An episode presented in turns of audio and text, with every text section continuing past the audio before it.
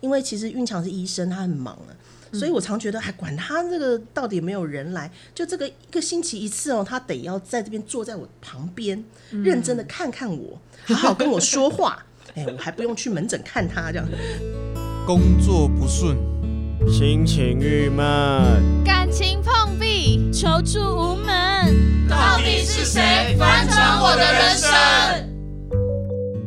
亲爱的听众朋友，平安，欢迎收听今天的是谁翻转我的人生？我是节目主持人 Lin。今天在节目中，我们为你邀请到一对非常幸福的专家夫妻哦。大部分人听到专家，就是你在电视上看到那种谈感情的专家，大部分都是离婚的。但是这一对呢，可以说呢，是我们看到的模范夫妻。他们非常的有见证，他们彼此的相处，彼此的生命。所以只要来到教会啊，大家说有什么婚姻的问题，大家都会说哦，你们赶快去问他们，赶要去问我们的夫妻小组的小组长运强哥跟怡如姐，他们就会教你们一些很好的方式。好，那我们就欢迎他们来跟听众打个招呼。大家好，我是运强。大家好，我是怡如。好，刚刚提到运祥哥跟怡如姐哦，其实，在教会当中，大家看他们都是一对就是非常幸福模范夫妻，然后还是小组长带领许多就是夫妻走过婚姻当中的困难哦。那事实上，他们的爱情故事也非常精彩。他们是经过呃一个呃很年轻的时候就认识。那请问一下，你们那时候很年轻的时候，你们想是怎么认识的呢？我们那时候应该是在台中思恩堂的高中提摩太团契认识的，所以呢，在教会当中，两个人第一次遇到彼此，对在教会的团契、高中团契的时候来认识的。对，哦，所以你们就是呃很年轻的时候，学生时代都被邀请到教会。对对，我们是很年轻，我那我那个时候大概十五岁，然后你是十六岁吧？嗯，高中一年级的时候，哦，那学生时期有很多外面世界有很多好玩的东西啊，社团啊等等。那在你们在邀请到教会之后，你们怎么会觉得说，哇，这个信仰就是我想要认识的信仰，然后我想要信耶稣？嗯，我记得第一次到教会的时候，是因为教会办了一次茶会，福音茶会，然后觉得哇，那邀请我的人是以前国小隔壁班一个，我觉得还蛮欣赏的一个女生，然后小时候读的是男校，然后居然有一个。充满女性的很多女生的女中的女生来邀你是吧？是呃，应好像是，然后就去参加了这样的福音茶会。然后其实最主要的，其实，在福音茶会当中啊，其实听到了一个，就是有一个很大的信仰，哈，有一个呃唯一的神，然后能够比其他的那些庙里面拜拜的东西来的强。因为那时候我其实还蛮害怕一些去坟墓啊，去那种墓地的时候，会觉得有一些毛毛的。不安的感受，嗯，然后其实对于这种民间宗教信仰也没有很多的认识，然后之后觉得说啊，原来到教会之后听到一个很大很大的神，比其他还大的时候，我就觉得啊，我来就抓这这个就好了，嗯，所以那一次就这样的福音的茶会，然后在第一次听到福音的那个分享的时候，其实就觉知了，哇，是，那雨如姐呢？我啊，我比较特别，因为我觉得。我从小是生长在一个比较父母争吵不断的家庭，就是呃非常的暴力的家庭啊，所以在我五岁那一年，我父母就全家都搬去美国进修，那只有我一个人被丢在阿妈家，所以我应该算是那种非常渴求爱的小女孩啊，甚至我很希望别人喜欢我，我还有一次记得把那个阿妈给我买牛奶的钱全部都去买垫板。拿去发给同学，希望他们喜欢我。哦，所以其实你可以知道，在那样的家庭长大，我是蛮孤单、蛮渴望爱啊。所以当我国三的时候啊，哎，我发现，因为我有两个哥哥，都大我呃一个十一个月，一个二十二个月，就年纪很很接近的哥哥。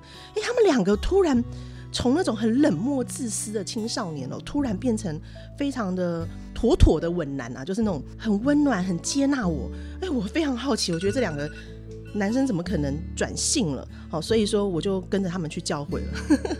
所以初三那一年，我大概每天读完书以后，我就拿拿着圣经。那时候我住校，到那个住宿后面，我们那时候熄灯之后，只有厕所是亮的，所以我就在那个微弱的灯光下，每天都坚持读一张圣经。哦，在那样的一年当中，我发现，哎，神的话就慢慢的在我的里面成为我的力量，让我很清楚知道，哦，耶稣好爱我。所以我大概上了高中之后，我就很稳定的在台中森堂的提摩太。的这个团契里聚会，因为那边有不只是我两个哥哥，还有一群很倾心爱主、祷告的基督徒，他们非常的激励我，所以从此之后我就都没有离开教会了。所以我和运强也是在那一九九四年那时候，我们就一起同一起一起受洗归入主的名下。哦，你们还刚好是就是对我们是同期一好朋友同一年一起受洗对对对，我们一。起受洗。哇，好，那刚刚讲到说，其实是在教会团契当中认识的嘛，所以你们两位对对方的第一印象是什么呢？就有心动的感觉了吗？你们谁想要先说呢？心动的感觉。他 对很多女生都心动了。哦，了解了解，心跳加快的感觉常有。只要是年轻貌美的，我都喜欢。对，要比你小的美眉才喜欢。对，其实我觉得应该还是在教会当中有一些认识，然后看得顺眼，然后欣赏对方的个性，然后特质。什么个？性你喜欢啊？成绩好啊，这叫个性吗？然后是风云人物啊，哪里是风？然后落落大方啊，嗯，落落的。对，而且很勇敢，好，很敢做事。嗯，所以我很欣赏这个部分的时候，就觉得想要追追看。追到就是我的，追不到也不要气馁，反正还有别人可以试试看。是啊，原来你是这样想的。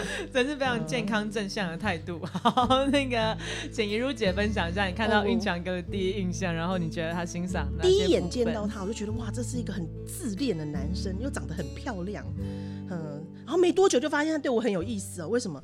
因为我突然，我只要找不到眼镜，他就突然拿到我的面前。我眼睛脏了，他会突然帮我擦眼镜。然后如果我无论到哪里，他都会突然出现在我面前，在我附近打转，而且好像昭告天下，就是他喜欢我。我其实那时候还蛮感动的，但是其实我呃并不喜欢他。第一个，我干嘛找一个长得比我漂亮的男生混呢？对不对？那不是把自己比下去了呢？加上我那时候其实暗恋是另外一个男生，那个男生又高又属灵哦，所以我非常明确的拒绝运强，拒绝了三年。嗯，不管他怎么讲，我都跟他说我不喜欢你，就请他那个另外再去追别的女生。呃，第三年你一天到晚打给我，不是没有，我也是拒绝你的吗？好像是那时候我高三，他已经大一了，对。嗯但是很奇妙的是，我觉得哎、整整三年哦、他好像总不放弃。嗯其实说穿了叫做死缠烂打，但是这么长的一段时间的我是好是坏，我是对他的态度如何，他都是不放手。我发现这样的不放手的爱，我觉得是一种很恐怖的特质。那种爱，我觉得对我来讲是蛮不可思议的，因为我觉得很好奇，我到底有什么部分让对方那么坚持爱我？我觉得我既不漂亮，也不高，然后个性很火爆，也不大温柔，有点男人婆，而且常常用各种方法拒绝他。嗯，到底为什么这个男孩子可以那么坚持？后来我慢慢的体会，哦，原来这就像上帝的爱一样，就是有人可以这样爱我，然后这么坚持的愿意，嗯，一直都接纳我、爱我。所以我觉得这样的接纳跟不放弃的爱感动我，所以我后来觉得我就慢慢喜欢上运强。哦，哇，真是非常不容易耶！坚持三年死缠烂打，很像那个电影里面的情节才有办法做到的。，那时候我就觉得我在上演那个那些年我们追的女孩那种感觉一样。是，但是其实后来就是呃，因为上大学嘛，上大学其实两个人好像在那个时期哈，两个人就因为考上不同的学校，然后就呃分隔两地。嗯，那你们在那个时候呃分隔两地，你们都还是各自的在教会当中有一些服饰吗？那那个时候你们的情感上，你们怎么去维系？很认真的讲电话，嗯，很认真的写信。对，我们那个时代既没有 BB 扣，也没有手机，只有公共电话，就每天用一张电话卡，你的生活费都花在里面了。是，对，一天一张电话卡的时间，然后从台中、台北联络，然后这样持续了数年吧。对，数年真的是非常的辛苦，但是也觉得呃当中其实是很认真的去维持我们的感情了。是，嗯，有偷偷就是用主日的时间去约会吗？主日的时间，呃、我我跟你说，院长有个很神奇的特质，叫做坚持。啊，包括主日，我觉得想鬼混，想要啊，今天好累啊，下大雨啊，不聚会的时候，哎，这个男孩就会坚持要聚会。呃，其实，所以我从一个呃会常常想要不聚会的女生，后来被运强的坚持跟稳定也慢慢的影响，我觉得我成为一个很稳定聚会的人。对啊。然后约会的时候，就是主日有时候会在台北，有时候在台中，其实就两地的教会都会去。对，对但是我们的服饰应该都是各自有自己的教会。对，我们各自有自己的服饰。嗯，那所以就是说，哎，两个人这远距恋爱了一阵子，那你们到了就是恋爱几年的时候，你们下定决心说，嗯，好，应该可以结婚了，是很顺利的，觉得要结婚吗？还是这个当中有什么不为人知的一段呢？当然不是那么顺利了。我大概十八岁跟运强开始交往，大概交往到第三年，我就觉得不大对劲。哎，这个男生慢慢就恢复本性，本来是非常的甜蜜啊、温柔，然后非常的以我为中心，后来慢慢就变成一个很自私、自我，然后一切都是他吃饱就算了这种 这种特质的男生，我觉得很很失望，也很惊讶，因为其实大概六年的时间，我觉得是被很疼爱、被追求的。可是到后来发现，哎其实再怎么样的爱都是都是会改变的，所以我很深的被骗感。哦 但是已经投资那么多年了，我当然不能轻易放弃。加上我是搞读心理系的，所以我用很多，我其实蛮爱读书的，我用很多方法来做实验，想要让我们的感情、我们的爱情可以重新回温哦。后来发现非常的难，非常的失望、无力，真是乏力啊。对，所以后来我做了一个决定，我觉得我已经没有办法了，我就跟上帝、跟耶稣说，我要跟你谈恋爱，因为我在运强身上已经得不到那个爱的感觉，而且我觉得圣经也是这样慢慢的启示我，所以在非常奇妙的那跟运强关系最糟、最冷漠的那几年，哦，我觉得。我决定跟神谈恋爱之后，发现每一件事情，神好像都向他启示，他好爱我，好爱我。所以在这样的情况下，我就变得非常的满足，我不再需要从对方的身上得到爱，我觉得我自由了，他也自由了，因为我不再一直去跟他索取那样的爱。我后来就开始为云强祷告，因为既然还要在一起，那过去我觉得我用心理学做不到的方法，在一直为他祷告，每次吵完架我就去祷告，吵完架就祷告。在这一年的祷告当中，我发现也很神奇，诶哎，我搞了那么多年了，我那时候那我们谈恋爱谈了五年。哦，我搞了那么多年，这个男人是不大会改变的，竟然因为我祷告，他开始改变，他开始会自省，我觉得那是不可思议的哦。哦那时候我才明白，原来哦，我们没有人可以改变任何人，只有上帝可以，这是我我很深沉重的感受。嗯，你呢？玉强哥就是，所以说就是你刚刚说谈恋爱五年，所以其实等于说是在大学的，就是毕业，呃，毕业之后很快就结婚了。是的，我们大概呃，我二十三岁，快要二十四岁结婚。那时候，因为我大学有多读一年呃双学位，所以我大概一毕业，然后工作之后没有多久就结婚了。是，嗯，大部分就是，其实现在大部分人想法都会觉得什么经济稳定啊，哎对对对就是好像要有一定的储蓄啊什么的才要结婚。那运强哥，你当时就是说，哎，你自己也其实那时候你毕业了吗？差不多？还没还没。还没。还没毕业？哦，那那时候你怎么会在就还没有毕业之前你就下定决心说，哇，我就是要结婚，就是要娶这个太太？那时候去上婚前辅导课啦，嗯，然后上了之后觉得再来也不会换别人的时候，还是要对人家要早点负责。哎呀，你终于知道对我负责啦。哦，不然的话，其实到达医院实习之后啊，其实、嗯。或者是到医院去工作之后，其实就会有更花花草草的世界，诱惑不断的世界，又会更严重的产生其他的问题，所以要在这发生这之前，可能就还是要给医务一个交代。是这样啊。是，不过婚前辅导真的是影响我们蛮多的啦。对。对，让我们重新在这么长期的认识跟交往的历程，重新聚焦，看到我们彼此的问题，然后来决定我们到底要不要在一起。对啊，那已经决定要在一起了，就赶快结婚吧，嗯，减少试探。对，减少夜长梦多。好理性的决定哦，我觉得玉强哥的就是这个评估真是很聪明的。婚前辅导其实改变了一些婚姻的价值观。过去其实我当时我有跟，应该我的想法就是说，可能三十几岁之后，然后工作稳定，钱赚够啦，然后也不用太多的考试的时候再结婚。可是婚服的部分的话，会提醒我们，就是说我们其实还是得要对婚姻当中彼此的关系要早点负些责任，而不是一直这样子混下去。所以那时候觉得说，未来也可能不会再换人了，然后决定不放手了。然后决定在一起这么多年了，应该也要有一些交代。然后在家人都没有在或反对的情况之下，就觉得还是早点结婚吧。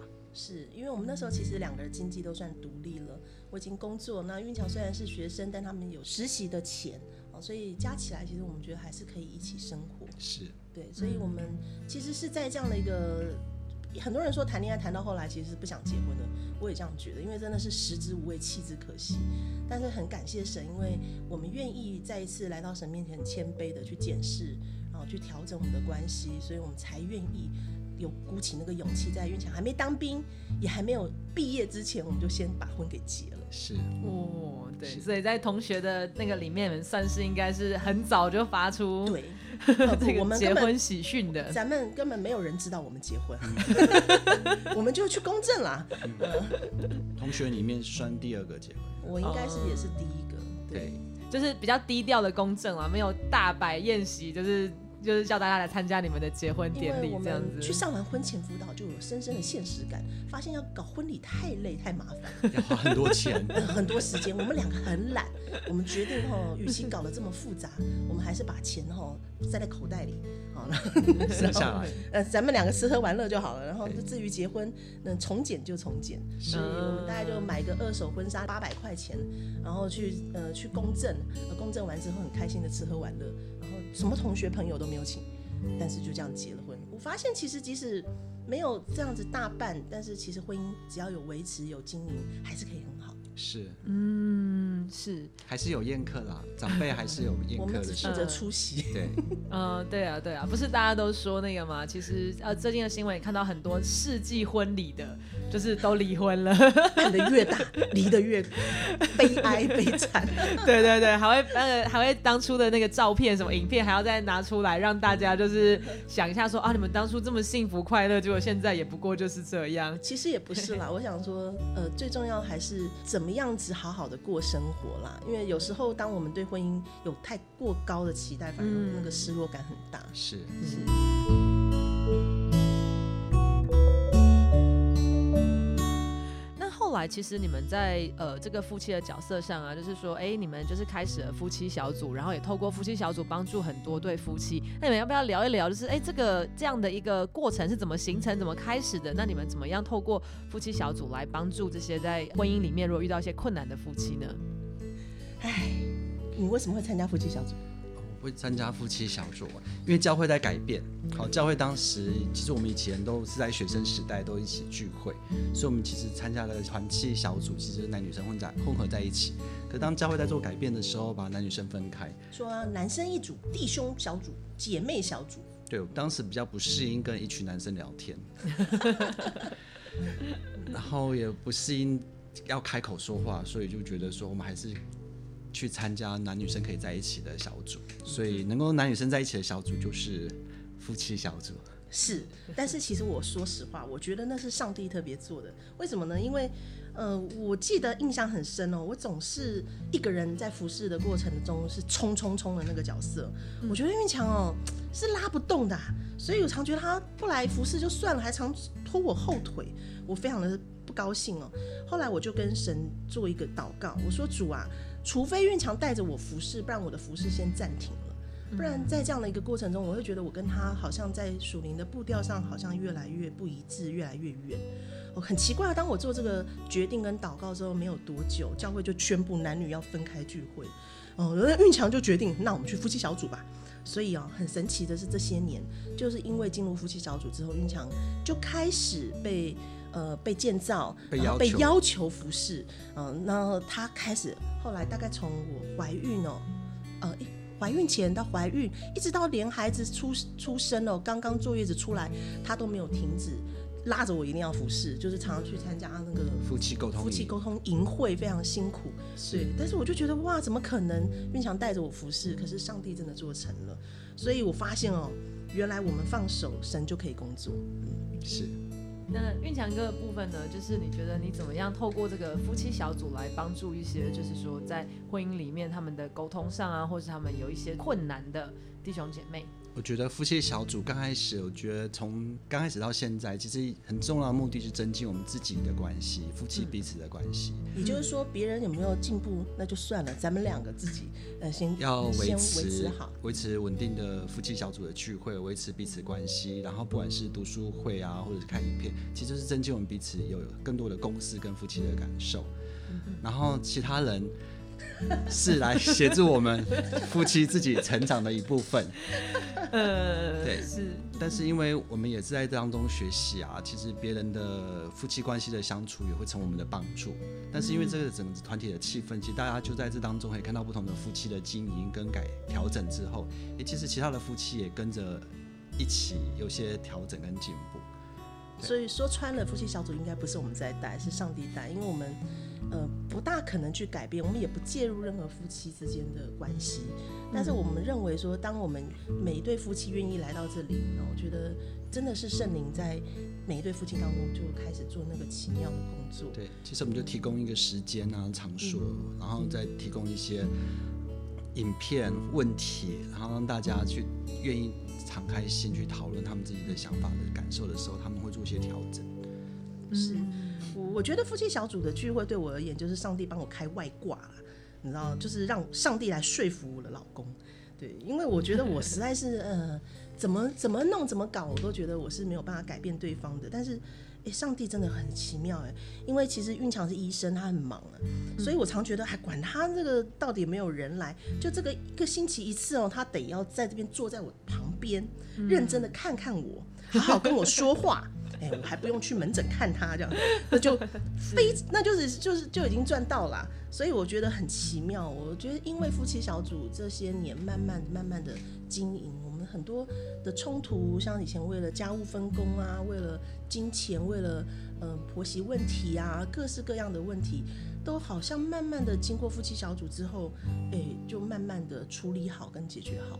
所以我觉得这个反而是结婚之后的感情比谈恋爱的时候更美好、更甜蜜。嗯，这是我觉得夫妻小组实在很神奇的地方。对，我觉得在这个小组当中，我觉得要增长的部分就是要适当的去袒露自己，就是表达自己的想法，嗯，然后把心中的一些疑虑或不安的事，或许用比较情绪稳定的状况去分享出来。对，好，我稍微比较透明的，让配偶知道自己真正的想法跟感受的时候，然后在听的人当中也学习去做一些自我的调整跟接纳。所以我觉得当时我想到说一个有几几件事情，一个就是要沟通，彼此要沟通。有时候有很多的想法，但不沟通就造成很多的误解跟误会。是啊，你不猜忌么知道呢？对对，然后第二个就是要学习自我调整，对，就是说有时候不一定是要求对方要做一些改变，有时候其实在沟通过程当中会发现说，我可以做些什么事，我可以调整一些我哪一个部分，好，要求自我调整的时候，彼此的呃接纳，然后忍耐，好，担当对方的一些不好的特质或一些的状况，其实这样子关系才会慢慢的进步。嗯，对，我们运强真的在夫妻小组改变很多，所以我觉得这个小组是对我们有益啦，不敢说有没有帮人，但是对我们是很大的益处。是，也是在一个这样子的一个团体氛围中，其实就是说，哎，听到别人的故事或者听到别人的改变，也会去想想自己，所以很多人都在这个过程当中，可能哎，就是好像莫名其妙的就被感化了，就被改变了。得这个对弟兄的效果非常好。这个老婆讲破嘴的，嗯，那都是都是没有听进去的，但是别人男生一讲，我觉得丈夫有时候有很大的改变。嗯，是，而且也会在别人身上看到一些榜样，当那些榜样会成为自己的标杆或者自己想改变的动力的时候对，其实就会有一些进步。嗯，是。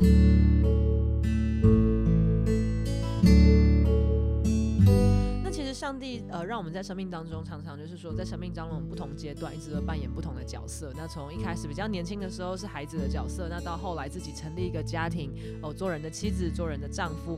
那再到后来呢，自己也有了孩子，就变成了父母亲。上帝都在这些角色里面不断的让我们学习怎么样活出一个信仰的生命。那你们觉得你们自己就是结婚之后，现在也是两个孩子嘛，两个男孩的爸爸妈妈。那你们觉得就是说，哎，在父母亲的这个角色当中，你们是怎么样去带领孩子在信仰的这一块？我认为啊，其实我自己的信仰，我觉得是自己跟神谈恋爱才有办法建立起来的。那你知道谈恋爱不是呃经过就是经过强迫或相亲就一定能够达成的嘛？哦，两个人要看对眼，所以我一直觉得我要想办法让我的孩子对神看对眼。他跟神有感情、谈恋爱，我觉得那才是有可能让这个信仰不再是从我这边传给他，是他自己重新发出的。所以大概从蛮小的时候，我觉得我不大喜欢讲太多的圣经，因为我觉得如果圣经只是知识，那是没有什么太大的意义。哦，我觉得要怎么样把圣经活出来，或者让他惊艳到，这是可以。可以去试试看的，可以去尝试，可以吃，可以用的，我觉得那才比较有意义。所以我觉得大概在孩子很小的时候，我就鼓励他们凡事祷告。那在祷告当中来经历神，那真的也是因为孩子很单纯的祷告，我们也看到哇，上帝呃可以做很多很有趣、很有趣的呃一些奇迹。对我印象很深哦，那时候有一次我们俩我们全家去。布拉格，然后去的时候应该是春天，哎，是春天吗？四月五月的，我忘了。好，然后那个时候小峰就在旁边做一个祷告，说：“主啊，我要看雪，我要看雪。”我在旁边我很生气，说：“主啊，我要看太阳，我要看太阳。为什么？因为我要照相啊，下雪照什么相啊？所以我那时候就跟小峰说：你怎么可以做这个祷告呢？这个时候已经是这个月份是没有雪的。嗯，然后那天很奇妙。”既下雪又出太阳，我们为了躲雪哦，跑到一个餐厅里。那那个老板说：“我在这边经营这么多年，从来没有在这个季节看过雪。”嗯，所以我就发现哦，原来上帝是听祷告的神，他也听孩子的祷告。那我觉得我们在这些过程当中，常常经历到神很真，不是玩真的。所以我觉得，我相信如果我的孩子们能够真正在祷告中经历神，那我觉得那个才是比较实质重要的。是。我的部分的话，其实我没有想太多，我觉得我比较具体的做事情。之后我觉得我从小到大，他们就是带着他小孩子跟着我们去聚会，嗯，一起服侍。然后在夫妻小组或在各个服饰当中，他们就就把他们拎在身旁。嗯，然后那至于信仰会不会见到他们面，其实我不一定能够帮上什么忙，但是我会要求他们就不要停止聚会，不管是主日啊、小组或者是在服侍过程当中，让觉得教会的生活或这个信仰是成为我们生活当中的其中一部分，就沿着我们的生活一直成长。所以这是我的想法，所以我没有很多的。还有啊，我发现你会训练孩子做事，做事啊，对，在教会里面洗盘子、扫地、换灯泡，是，让觉得教会其实他是他生活需要去管理、去负责，还有他的生活当中可能要一起共同生活的其中的一个层面。嗯，对，所以我其实还蛮喜欢孩子就在教会里面，哎，跑跑跳跳啊，慢慢长大。然后虽然有时候看不顺眼，小孩子一直跑来跑去的。好，但是我觉得这是他们生活的空间，成长当中，如果能够在国中、高中未来，哎，在教会里面还是有一些衔接的话，其实他们还是可以在这信仰当中成为真正他们自己里面的的相信的部分。是，所以我很欣欣赏运强，他是带着孩子做事，让孩子们不是只是一个得到的呃收取者，而是给予者。是，我觉得这样的一个特质，让我觉得孩子对教会是比较有认同跟归属感的。是。刚到运强哥跟怡如姐的故事，我觉得很美。是他们从年轻的时候，他们到教会的时候，他们原本是一个人到教会，然后后来变成两个人，然后后来变成四个人，就是带着两个孩子在教会。那从你们年轻认识神到现在，你们觉得有什么经文是在你们生命当中，就是特别对你们有一些深刻的意义，或者是鼓励，或者是提醒？啊，我先说好了，其实我就是看真言的一句话了。他说一句话说的合宜，就如金苹果在银网子里。我觉得夫妻的相处，或者是待人处事，其实有时候说话的时候就少一点尖锐，少一点批评，然后多一点接纳，说一些安慰人的话，让人家觉得舒服。所以其实我在这一生的信仰当中，还有在夫妻相处里面，我就尽量说话不要伤到别人。嗯，对，所以我其实送给弟兄姐妹的一句话就是。一句话说的合宜，就如金苹果在银网子里，在箴言的二十五章十一节。嗯，来一路。好，那我要呃跟大家分享的一段经文是雅歌第八章六节。哦，这句话说：“求你将我放在你心上如印记，戴在你的臂上如戳记。”我觉得这讲的是上帝对我们那个生死不离的爱。我常常觉得，我想身为女生或者说姐妹，我们看连续剧看多了，总是会很羡慕或者很 渴望一种那种永恒不变的爱。我觉得这样的爱哦，我很深的发现说，其实在人身上是得不到的，不管是你的先生、你的孩子，最重要是在耶稣身上得到。